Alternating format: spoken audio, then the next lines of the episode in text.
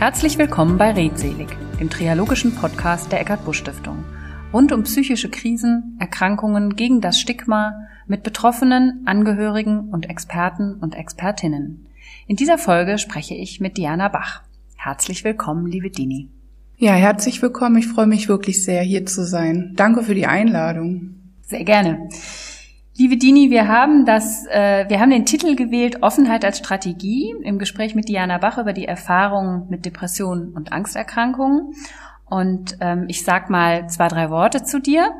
Du bist 40, du lebst in Solingen, du bist examinierte Altenpflegerin, hast da auch deinen Weg gemacht, bis in eine Leitungsposition, viel mit Schwerstpflege zu tun gehabt. Im Moment bist du nicht berufstätig. Genau. Und ähm, das vielleicht mal so zum Drumherum und vielleicht magst du uns einfach noch ein bisschen was über dich erzählen, dich beschreiben. Was magst du, was ist dir wichtig, wer bist du privat, wofür schlägt dein Herz, damit wir dich mal ein bisschen kennenlernen. Ja, wer bin ich privat? Ähm, ich bin privat eher zurückhaltend und äh, gleichzeitig doch äh, kommuniziere ich gerne. Also ich bin gerne im Austausch, mh, aber ich brauche immer so eine gewisse Zeit, um warm zu werden. Ich bin ein sehr sensibler Mensch. Mein Herz schlägt für Hamburg, ganz klar. Aber du bist in Solingen. Genau, ich bin in Solingen, aber mein Herz schlägt für Hamburg. Das war schon immer so. Ich bin sehr, sehr gerne in Hamburg. Ich fühle mich da wohl. Ähm, ich mag die Fotografie. Egal wo ich bin, ich halte gerne Momente fest, damit ich sie mehr in schlechten Tagen aufrufen kann. Ich finde das immer ganz schön, dass man da irgendwie ja nochmal draufschauen kann. Und das ist so zur Leidenschaft geworden für mich.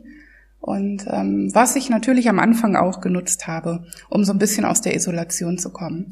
Ich liebe die Natur, das weiß ich, da haben wir uns damals kennengelernt. Ja, genau. Ich weiß gar nicht, wie lange das her ist, aber irgendwie haben wir uns das, übers Wandern kennengelernt. Genau, das war, glaube ich, vor dem Megamarsch. Und ähm, ja, ich liebe die Natur, ich kann in der Natur, ich sortiere mich in der, in der Natur. Und ohne Natur wäre ich, ähm, ja, ich glaube, nicht so sortiert. Genau. Ja, ich bin ein Familienmensch. Ich liebe meine Familie um mich rum, die ich dann, äh, was mir sehr oft hilft gegen die Einsamkeit, weil ich doch alleine lebe.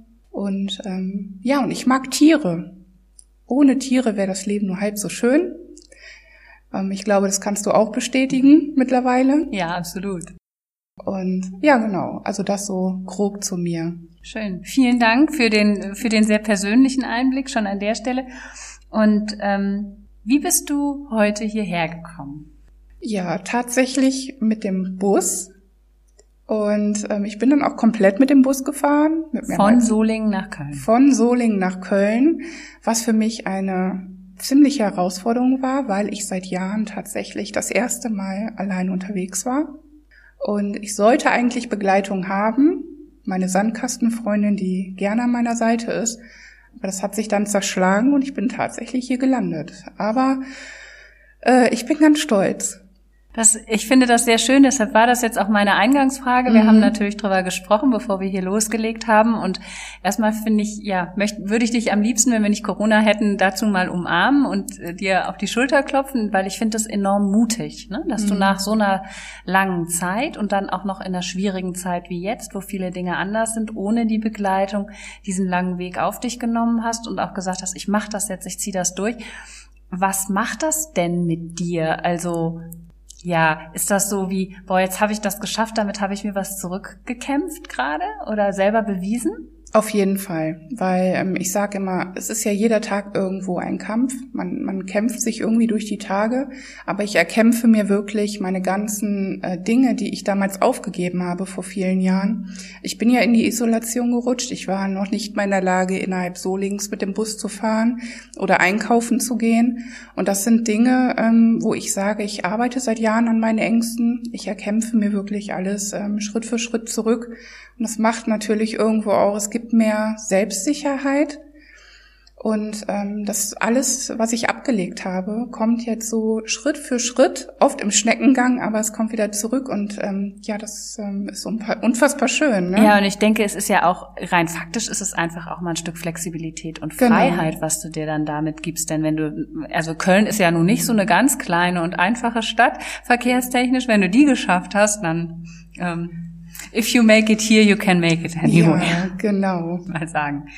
Oder zumindest ist es ein schöner Anfang. Und damit sind wir schon ähm, direkt ganz eingestiegen in ja ein ganz persönliches ähm, Thema von dir und auch sicherlich in einen ganz wichtigen Teil, nämlich den Teil der Depressionen und Angsterkrankungen, über den wir heute ausführlich sprechen wollen. Ähm, du bist selber damit sehr offen umgegangen, nämlich seit 2016 hast du eine eigene Website, einen eigenen Podcast auch, du bloggst mhm. und bist auf Instagram, um aufzuklären. Genau. Was es damit auf sich hat und möchtest den Menschen, glaube ich, auch so ein bisschen ähm, helfen, selber aus, aus der Isolation zu kommen. Ja, richtig. Was hat dir denn am meisten geholfen? In erster Linie muss ich ganz klar sagen, mein Umfeld. Ähm, ich glaube, wenn ich meine Familie und meine Freunde nicht um mich gehabt hätte, dann wäre vieles anders ausgegangen. Die sind wirklich ein großer Teil davon, die stärken mich. Ja, die geben mir unheimlich viel Kraft. Sie zeigen mir, äh, dass sie für mich da sind.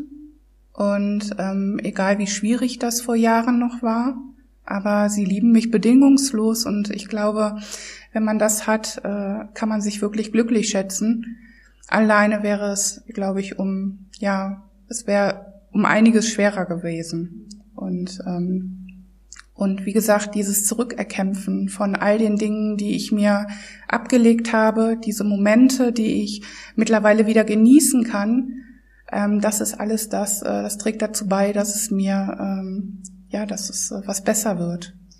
Geh noch mal vielleicht einen Schritt zurück ähm, vor diese Frage: Wie ist es denn eigentlich dazu gekommen und ähm, wie ist das abgelaufen, wenn ich das fragen darf? Also ähm, ne, seit 2016 gehst du jetzt in die Öffentlichkeit. Davor lag ja sicherlich mal eine Phase, wo es dir noch anders ging als heute. Hast ja. du professionelle Hilfe in Anspruch genommen und wie war so dieser Weg? Vielleicht kannst du das nochmal mhm. für unsere Zuhörer so ein bisschen skizzieren. Mhm, ähm, meine Angsterkrankung, die ist ja im Laufe des Le Lebens ähm, stärker geworden. Die hat sich also immer mehr ausgebreitet auf verschiedene Bereiche. Das ist die generalisierte Angststörung. Habe ich schon als Kind gehabt ähm, nur wurde damals ja noch nicht so offen damit umgegangen. Ich habe also nie Hilfe bekommen. Im Jugendalter war ich schon auffällig, aber richtig auffällig. Ich glaube, das fing so mit 18, 19 an. Da hätte ich schon Hilfe gebraucht, habe aber jahrelang keine Hilfe in Anspruch genommen aus Scham. Ich habe mich immer mehr von meiner Familie zurückgezogen. Das heißt, niemand wusste so wirklich, was mit mir los ist. Ich habe also Aber Sie haben schon gemerkt, dass es irgendwie, dass irgendwas mit dir ist ja, und dich darauf angesprochen. Ja, das haben Sie. Aber ich habe, wie das so ist, man baut sich ja mit den Jahren dann irgendwie ja ein Lügengerüst auf. Ähm, ich hatte immer wieder irgendwelche Ausreden und niemand konnte so wirklich dahinter schauen. Aber man hat natürlich gemerkt, dass es mir schlecht geht. Und ich glaube, das war für meine Eltern ganz, ganz schwer. Ich habe mit meinen Eltern ja auch mal ein Interview geführt. Ich weiß, dass das eine ganz, ganz harte Zeit war, äh, gerade für eine Mutter, die immer wieder bei ihrem Kind, ja, dass sie nicht mehr rankam an mich. Sie gemerkt hat, dass ich leide, immer einsamer werde und ähm, aber gar keinen Zugang mehr zu, äh, bekommen hat zu mir. Und äh, das war wirklich ganz, ganz schwer. Und das ging dann wirklich viele, viele Jahre, dass ich mich in meinen Beruf gestürzt habe, aber nichts anderes mehr gemacht habe. Und bis dann irgendwann 2014 war dann wirklich mein Zustand so kritisch und so schlecht, ähm, dass ich dann wirklich auch in die Arbeitslosigkeit gerutscht bin. Also ich konnte nicht mehr arbeiten, ähm, bin erstmal krankgeschrieben gewesen, eine ganz, ganz lange Zeit und ähm, ja, und 2014 war dann auch der Punkt, wo ich endlich Hilfe zugelassen habe, weil ich mich halt selbst so entwertet habe. Ich hatte gar keinen Lebensmut mehr. Ähm, ich hatte Suizidgedanken und da war für mich irgendwo, ich bin froh, dass ich dann irgendwie den Schritt noch gemacht habe, dass ich sage, jetzt brauche ich Hilfe. Also irgendwie muss ja doch ein Fünkchen Lebensmut in mir gewesen sein, was dann gesagt hat, ich muss doch kämpfen. Und ähm, ja, und dann 2014 habe ich die Hilfe dann zugelassen und habe professionelle Hilfe endlich bekommen. Sehr schön. Bist du ähm, in eine Klinik gegangen erstmal oder ähm, war das ambulant? Das war ambulant. Also ich war über die LVR-Klinik in Behandlung. Ähm, die haben mich so weit wieder stabilisiert und ähm, mit Hilfe meiner Familie, meinen Freunden, mit Therapeuten habe ich das wirklich gut in den Griff bekommen, weil aufgrund meiner Angststörung, was natürlich ein großes Thema bei mir ist, ähm, ich war, ich habe komplett blockiert, was Kliniken betrifft. Und ähm, das ist in meinem Fall leider nicht so einfach. Und deswegen haben wir das irgendwie mit dem sozialen Netzwerk, mit allen Menschen irgendwie gut hinbekommen, und ich bin da heute noch sehr, sehr dankbar für, dass ich das gemacht habe. Ne? Das ist natürlich total schön. Und was es ja auch zeigt, ist, wie wichtig auch das Umfeld, die Freunde, die Angehörigen sind, die das eben quasi mit ähm, auffangen und wie so ein Netz fungieren. Ne? Und dass genau. es auch genau. sehr wohl geht, ohne dann äh, un unbedingt zwangsläufig stationär ähm, aufgenommen zu Richtig. sein. Richtig.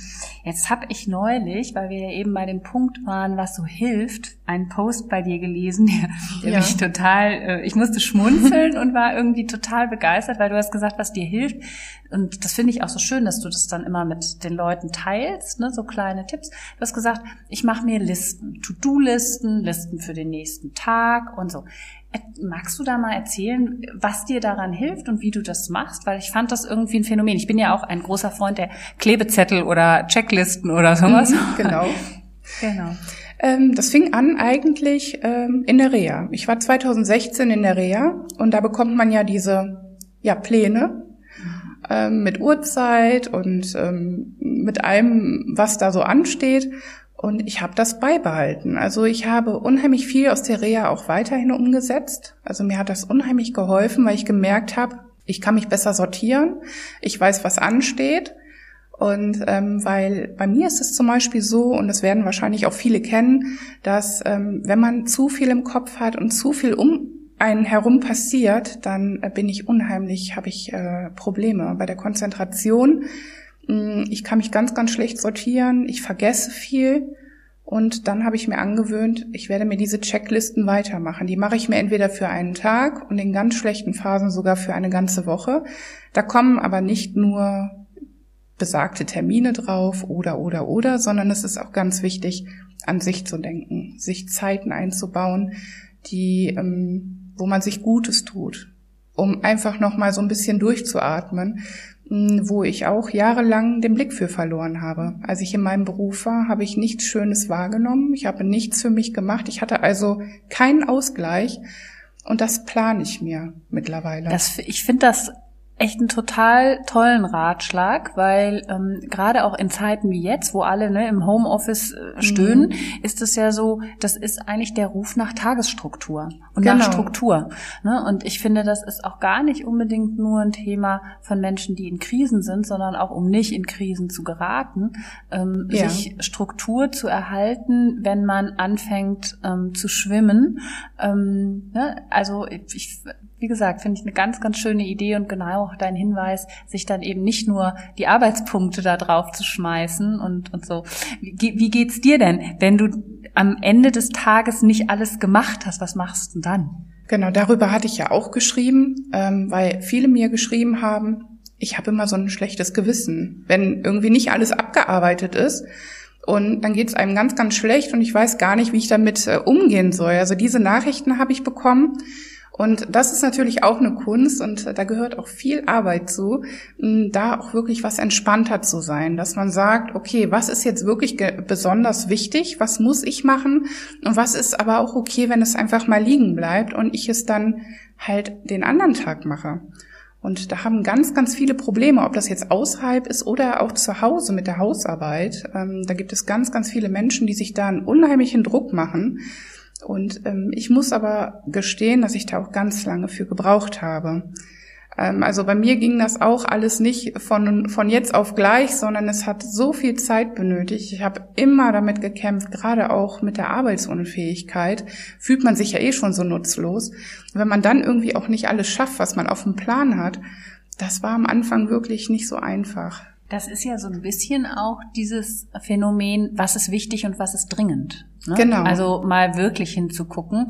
Ähm, es gibt ja Sachen, die sind vielleicht gerade mal dringend, aber eigentlich nicht wirklich wichtig. Ja. Und es gibt Sachen, die sind super wichtig, die muss ich dann vielleicht ähm, von heute auf den nächsten Tag unbedingt ähm, transferieren oder so. Mhm. Ja, ich äh, kenne das auch gut. Ähm, erstens auf den Punkten sitzen zu bleiben und manchmal auch meinen zu müssen, irgendwas müsste unbedingt sein, wo man sich, wenn man sich dann mal genau fragt, ähm, ja. muss, ne, ist es, ist es gar nicht so wichtig gewesen. Ja. Ähm, wir haben ja den Titel Offenheit als Strategie und deshalb habe ich das auch so genannt. Wir hatten den schon bei Arndt Glocke, der ja auch als Betroffener bei uns war. Ich glaube, du ja, hast die Folge auch gehört. Die habe ich gehört, ja. Ganz anderer Typus als mhm. du, ähm, aber und deshalb fand ich es eigentlich ganz passend, der ja auch sehr in die Öffentlichkeit gegangen ist, was ich immer irrsinnig mutig finde. Und ähm, aber vielleicht magst du uns auch mal ein bisschen was darüber erzählen, was dich bewogen hat, ähm, zu sagen, ja, ich mache das, ich mache jetzt eine Website, ich ich mache einen Podcast, ich blogge, ich schreibe auf Instagram darüber und auf Facebook und ähm, gehe also so, ähm, man kann ja sagen, ja, ich sage, dass ich das habe, aber so öffentlich zu sein, ist ja nochmal was anderes. Bei mir war das so, ähm, ich beschreibe das immer gerne so, ich weiß, wie das Gefühl ist, wenn man sich so hilflos fühlt. Ich habe mich stellenweise gefühlt wie ein kleines Kind, was an die Hand genommen werden muss weil ich einfach komplett verzweifelt war und ich nicht so dieses äh, mit Aufklärung hatte oder wahrgenommen habe, weil ich einfach nicht die Kraft hatte, um mal zu schauen, zu stöbern, mich mit Menschen auszutauschen. Das war ja damals ganz, ganz schwer.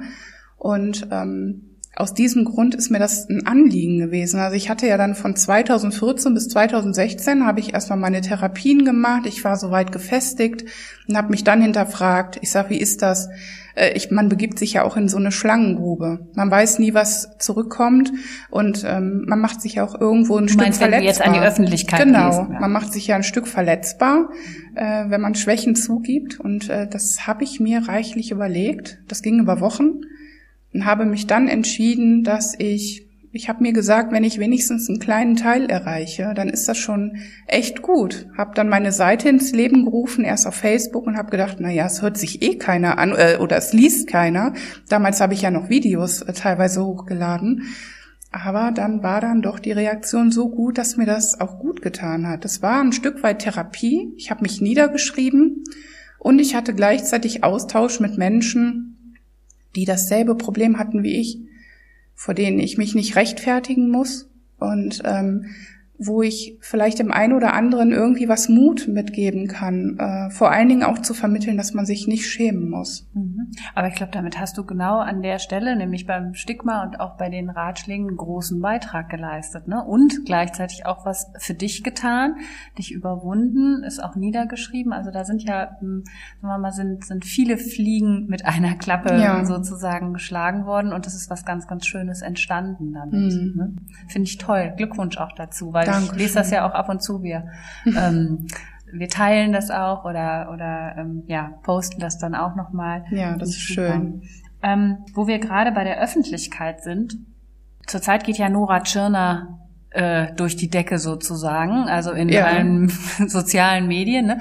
Was ich, ich finde, sie ist eine unglaubliche Sympathieträgerin und ich finde es auch sehr mutig, wie sie als jemand, der so in der Öffentlichkeit steht, damit umgeht. Und du hast es neulich kommentiert bei ihr auch mit dem Thema, es ist so wichtig, sich direkt Hilfe zu suchen. Richtig. Vielleicht magst du da auch noch mal zwei, drei Sätze zu sagen, ne, wie du hast ja ein bisschen gebraucht, aber was ist, was ist deine Botschaft an der Stelle an die, die heute da sitzen und sich vielleicht noch nicht ganz trauen? Meine Botschaft ist, ähm, ja, es ist wirklich hilf äh, wichtig, sich Hilfe zu suchen, weil ähm, mir gibt es ein Stück Sicherheit. Es gibt definitiv Sicherheit, weil da ist jemand, ähm, dem kann man, ja, dem kann ich mein, mein, mein Gefühl vermitteln, ist neutral, beschaut das alles von oben und ähm, das war immer oder ist heute noch ein sicherer Platz für mich, wo ich einfach sage, wenn ich mich äh, komplett verloren fühle, dann weiß ich, wen ich anrufen kann. Und ähm, ich habe dann auch Bedarfstherapien,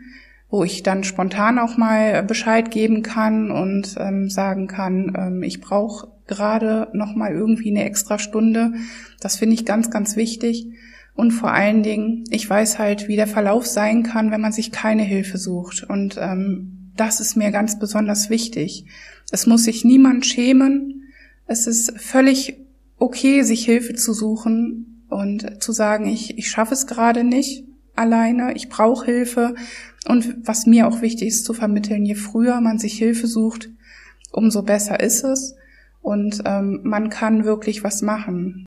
Was würdest du denn mal ganz konkret jemandem raten, der jetzt in so einer Situation ist wie du damals, als man noch nicht so richtig wusste und wollte und, und so? Wo würdest du denn raten, als erstes sich hinzuwenden? Weil das ist ja auch manchmal schon Thema, diese, diese erste Überwindung zu schaffen, zum Hausarzt, zu einem Psychologen, zu ähm, der erste Schritt ist für mich immer, also wenn man einen guten Hausarzt hat, kann man sich seinem Hausarzt anvertrauen. Äh, die meisten Hausärzte oder sehr viele Hausärzte, das weiß ich auch aus Erzählungen, die sind da sehr offen für, die vermitteln auch gerne, die schauen erstmal, weil viele Menschen haben das Vertrauen zu ihrem Hausarzt, einen anderen Arzt kennen sie erstmal nicht. Und äh, das war zum Beispiel bei mir damals auch so. Mm, und dann ist der Hausarzt irgendwie so eine sichere Stelle, wo man sagen kann, okay, ähm, ich spreche da jetzt drüber und dann gehe ich jetzt erstmal zu meinem Hausarzt. Was ich aber auch immer rate, ist, ähm, man muss es nicht in die Welt rausbrüllen, sondern vielleicht gibt es eine Person, die vielleicht im Umfeld da ist, äh, der man sich anvertrauen kann, die eventuell irgendwie ähm, vielleicht an der Seite steht, auch vielleicht Telefonate mitmanagt irgendwie. Das ist mir immer ganz wichtig zu vermitteln. Und wenn es wirklich gar keinen gibt, habe ich jetzt auch mehrmals geschrieben, dass viele Städte auch psychologische Dienste anbieten, die auch begleiten zu Terminen. Ne, man muss sich dann, wenn es geht, nur trauen, mal bei der Stadt anzufragen. Und in der Regel bekommt man da auch Auskunft.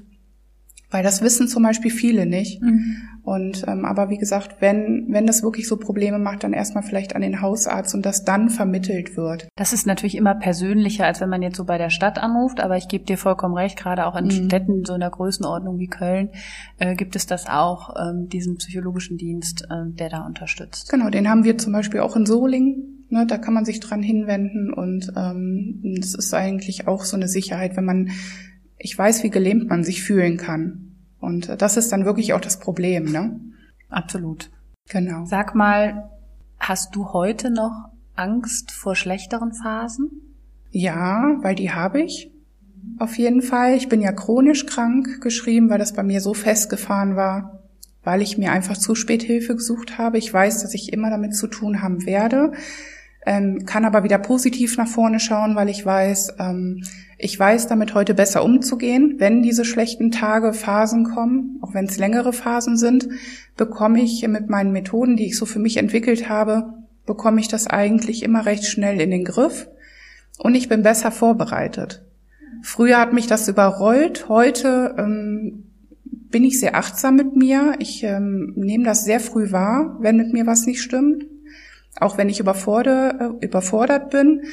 Und ähm, ja, ich versuche dann sofort meine Methoden einzusetzen, die mir gut tun. Und in der Regel bekomme ich das ganz gut hin, aber ich, die Angst ist irgendwie immer da, natürlich. Auch dass es noch mal eine ganz schwere Phase sein kann, wie vor ein paar Jahren. Hoffe ich natürlich nicht, aber es kann passieren. Also man weiß es nicht, ne? Und diese, ich sag mal, auch diese Fähigkeit zu akzeptieren, dass du immer damit zu tun haben wirst. Auch das ist ja schon, verlangt schon Größe, find, finde ich. Mhm. Also ähm, aber das klingt alles, genau wie das andere, was du eben gesagt hast, so an, an Techniken, das klingt alles so ein bisschen nach Achtsamkeit mhm. und ähm, ja, also sehr genau und behutsam auf sich schauen. Und Achtsamkeit setzt ja auch da an, erstmal das, das Jetzt zu akzeptieren genau. und dann zu schauen, ne, mit, mit Mitgefühl und irgendwie aber auch mit Klarheit ähm, zu schauen, was ich für mich tun kann. Nehme ich das richtig wahr? Ja, das ist richtig. Also bei mir war ganz viel Achtsamkeitstraining also das war oder ist immer noch äh, Hauptbestandteil in meinen Therapien, ähm, viel auf mich zu schauen, weil ich mich komplett aus dem Blick verloren habe. Also ich habe mich ja völlig entwertet. Ähm, ich habe null Selbstbewusstsein gehabt, habe gar nicht auf mich geschaut, ob es mir gut geht, ob es mir schlecht geht. Es war mir eigentlich alles egal. Und äh, das benötigte jetzt ganz, ganz viel Arbeit, dass ich da schaue, ähm, auf mich horche, dass ich schaue, dass es mir gut geht, dass ich mich anfange zu lieben. Das ist ja auch mal äh, so, ein, so ein Ding, ne? Und ähm, ja, das habe ich ganz, ganz oft trainiert. Und ähm, aber mittlerweile muss ich da gar nicht mehr mich anstrengen, sondern ich aktiviere das von alleine und ähm, mache dann all die Dinge, die ich weiß, das sind Kraftquellen. Und das ist wirklich so wichtig. dass man diese Dinge ja wieder erlernt. Es ist wie Laufen lernen. Ne? Muss mhm. man sich dann andere Dinge zurückerkämpfen. Mhm. Und dazu gehört auch natürlich auf sich selbst zu zu schauen. Ja, aber du hast uns jetzt schon, finde ich, viele schöne Tipps gegeben im, im Kleinen und jetzt zusätzlich auch mit der Achtsamkeit, finde ich ganz schön, also auch für unsere Zuhörer, ganz, mhm. ganz schöne Sachen, die da drin stecken. Ähm, ich wollte noch mal auf eine Sache eingehen, die ich auch, ich glaube, in der letzten oder vorletzten Woche bei dir gelesen habe, nämlich das Thema äh, Job und Arbeiten. Also im Moment bist du, arbeitest du nicht. Genau. Ähm, wie stehst du denn zu dem Thema? Hast du den Wunsch, wieder was zu machen? Ähm, wie fühlt sich das an? Ähm, oder was hast du dafür, was hast, was geht da in dir vor? Mm, es ist immer noch ein komisches Gefühl, weil ich viele, viele Jahre einfach ähm, nur gearbeitet habe. Und natürlich fehlen mir meine Bewohner, meine Patienten. Ja, also das ist etwas, ich glaube, das wird mir immer irgendwo, es wird nachklingen. Ich habe nach langer, langer Zeit dann akzeptiert, dass es in meinem Beruf nicht mehr reingeht, aber ich vermisse ihn heute noch richtig, wirklich ganz doll. Und ähm, naja, es ist schwierig. Ich bin arbeitsunfähig geschrieben, auch noch für die nächsten fünf Jahre. Man fühlt sich nutzlos, aber wie gesagt, ich habe mit meinem Beruf abgeschlossen. Ich möchte gerne auch wieder was anderes machen, aber dann Du, eigentlich machst du ja was. Du bist Bloggerin und und äh, vielleicht ähm, Mental Health Influencerin oder sowas. Ne? Also heute gibt's ja solche Begriffe und ja, ich meine, das, das ist ja im Ernst so. Also, ähm, aber suchst du denn gedanklich und für dich nach was? Ja, also im Kopf habe ich definitiv, ich würde so gern wieder mit Kindern und Jugendlichen was machen. Ähm, ich weiß, dass ich nie wieder dieses Pensum machen kann wie früher. Also 100 Prozent Gas geben wird nicht mehr möglich sein. Aber ich würde gerne in den Bereich reinschnuppern mit Kindern und Jugendlichen, weil ich dort immer sehr, sehr schnell Zugang gefunden habe. Ich habe ganz früh auch mit Kindern mal gearbeitet. Und ähm, Kinder, ja, die tun mir gut. Und ähm, das wäre ein Wunsch von mir, wenn das irgendwann vielleicht so möglich wäre.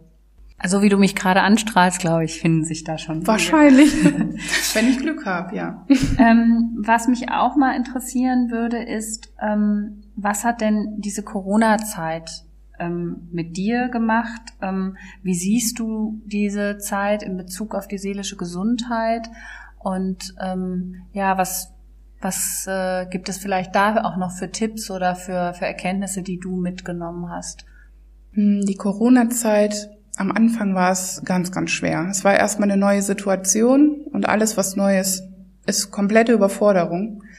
Ähm, ich wusste am Anfang überhaupt gar nicht, wie ich damit umgehen sollte. Es war für mich alles irgendwie ein Kraftakt, die Maske ja, die zu Isolation, benutzen, ne? die Isolation wieder, weil als Isolationspatientin, wo man sich die Freiheit irgendwo zurückerkämpft hat, rutscht man wieder in die Isolation ja, automatisch. Und ähm, ich bin plötzlich wieder dazu gezwungen. Ich kann meine ähm, Menschen nicht so sehen, wie ich es gewohnt bin. Ich kann meine äh, Tagesstruktur, die ich mir selbst irgendwo geschaffen habe, außerhalb ne, Arbeit gab es nicht mehr, also habe ich mir eine andere Struktur erschaffen. Die Kommunikation draußen, mich auch mal auf einen Kaffee zum Bäcker zu setzen, was für mich Training war, das fiel dann alles weg. Und das war erstmal, das hat mich auch überrollt. Also mir ging es teilweise echt schlecht. Ähm, ich war dann vermehrt mit meinen Ärzten und Therapeuten im Austausch. Aber ich muss sagen, ich habe mich recht schnell mit der Situation arrangiert. Ähm, und ich muss sagen, es gibt bestimmte Punkte, wo ich sage, das könnte von mir aus auch so bleiben. Zum Beispiel die Einkaufssituation mit den Abständen an der Kasse finde ich ja unheimlich klasse, dass einem nicht mehr so in den äh, Nacken geatmet wird was für mich immer eine Belastung war. Ich habe dann immer den Einkaufswagen hinter mich gestellt, damit mir bloß keiner zu nahe kommt. Und ähm, es gibt wirklich Dinge, dieses entschleunigte Leben tat mir irgendwie auch gut. Ich hatte weniger Druck für mich. Und ähm, wie gesagt, es war stellenweise schwer, aber es gab wirklich Punkte oder es gibt Punkte, wo ich sage, es ist irgendwo auch angenehm. Und ähm, ich finde, ich habe da so eine Ruhe entwickelt Ich habe jetzt auch gesagt, ich mache mir gar nicht groß Gedanken. Ich habe auch weniger Nachrichten geguckt. Ich schaue das Wichtigste, aber ich, ich schaue nicht bei Facebook äh, ständig in die Neuigkeiten. Ich habe mich da so ein bisschen rausgenommen, damit es nicht zu geballt an Infos ist. Das kann ich wirklich als Tipp weitergeben. Sich nicht zu viel damit zu beschäftigen, sondern sich so ein bisschen auf sich zu konzentrieren, da ein bisschen ruhiger zu werden. Ich lasse es auf mich zukommen und äh, versuche da etwas relaxed damit zu sein, weil ich weiß, ich kann die Situation, ich kann sie nicht ändern. Und ähm, ja, das ist für mich wirklich ein Tipp, weil das hat mich sehr, sehr überfordert, diese vielen Infos, ne? Und dann alles zehnmal, zwanzigmal. Und da habe ich mich so ein bisschen zurückgenommen. Das knüpft auch absolut an das an. Wir haben ja mal, oder du erinnerst mich gerade daran, wir haben ja mal einen Podcast gemacht, auch zu diesem Thema, wie geht man mit Corona um? Und da ist ein großer Punkt ja auch gewesen, ne? guck auf deinen Nachrichtenkonsum mhm. und ähm, passt dich da in deiner Struktur ein bisschen an.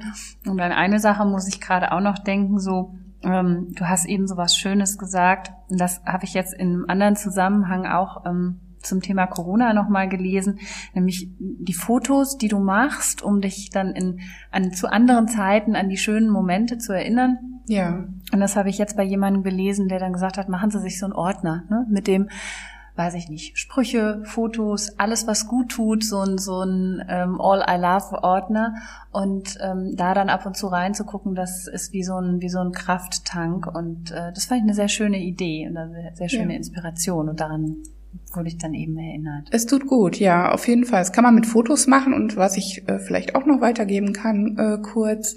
Äh, ich mache mir ein, ich habe mir ein Glas gemacht äh, mit kleinen bunten Zetteln und da schreibe ich meine schönsten Momente, die ich so erlebe im Jahr.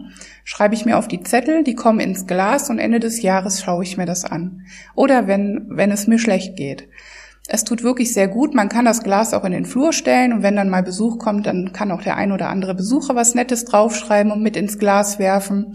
Ähm, das sind alles so Dinge, die sehr schöne Idee. Die einem ein Lächeln zaubern, wenn man wirklich mal einen Tag hat, wo man traurig ist, wo man sich alleine fühlt. Ähm, es wärmt irgendwie das Herz und ich finde, all das ist erlaubt. Ja, absolut. Alles, was gut tut. Ne? Absolut. Ja.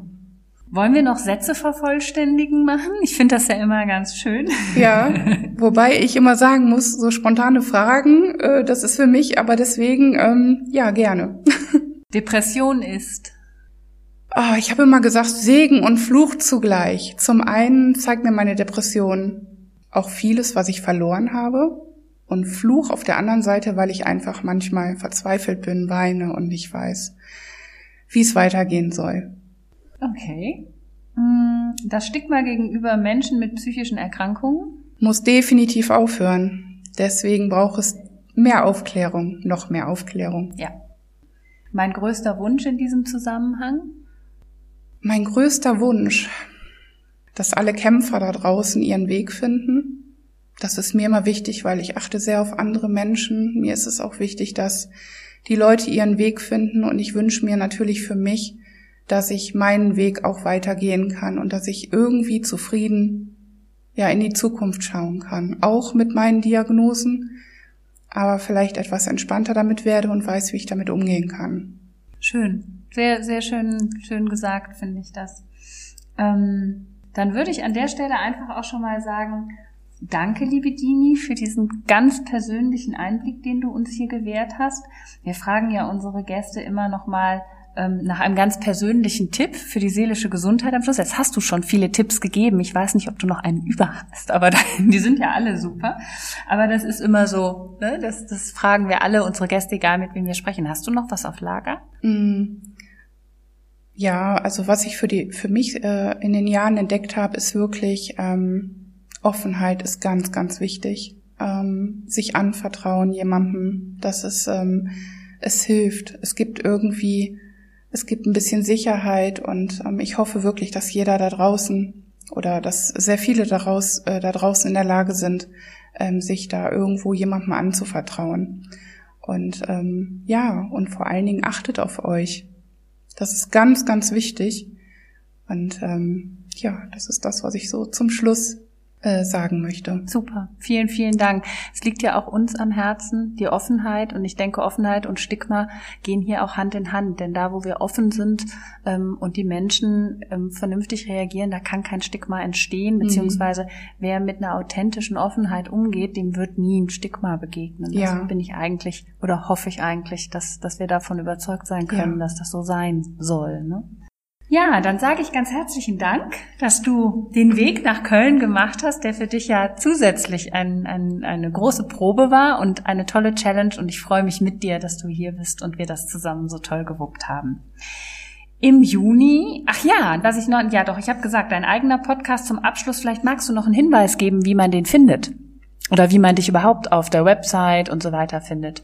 Ähm, mein Podcast, äh, genau, den habe ich letztes Jahr ins Leben gerufen. Ich bin da die ganze Zeit ein bisschen bummelig gewesen, das weiß eigentlich ähm, jeder, möchte da aber mehr mitmachen und man findet mich quasi auf äh, Google, über Spotify, Anchor, über die gängigsten, äh, über Leben fühlen, Diana Bach. Und äh, darunter sollte man mich eigentlich finden. Und ähm, ja, meine Website findet man über den Instagram-Account. Äh, da kann man direkt oben äh, draufklicken. Ähm, dann landet man auf meiner Website. Ansonsten findet man mich bei Facebook. Und wie, find, wie finde ich dich bei Instagram? Auch Leben fühlen? Nein. Äh, nein, äh, da heiße ich Dini Diana Bach. Also ich versuche ja meinen richtigen Namen jetzt äh, mehr einzusetzen und ähm, da findet man mich unter Dini eigentlich immer. Und ähm, ich habe jetzt aber ergänzt mit Diana Bach. Mhm. Und weil ich das finde, ich finde es wichtig, auch mal meinen richtigen Namen so ein bisschen mehr einzubringen, weil viele gar nicht wussten, wie ich wirklich heiße. Und ähm, genau, da findet man mich rüber. Super. Dann schaut doch auch mal und hört mal rein bei Dini Diana Bach. Ich sage nochmal ganz, ganz lieben Dank an dich. Im Juni ist Verena Die Berge unser Gast. Sie ist Kunsttherapeutin und Heilpraktikerin Psychotherapie. Und ich spreche mit ihr darüber, was und wie die Kunst kann in der Therapie und auf dem Weg zu sich selbst und der Heilung. Vielen Dank an euch alle fürs Zuhören. Bis bald, bleibt gesund, auch seelisch.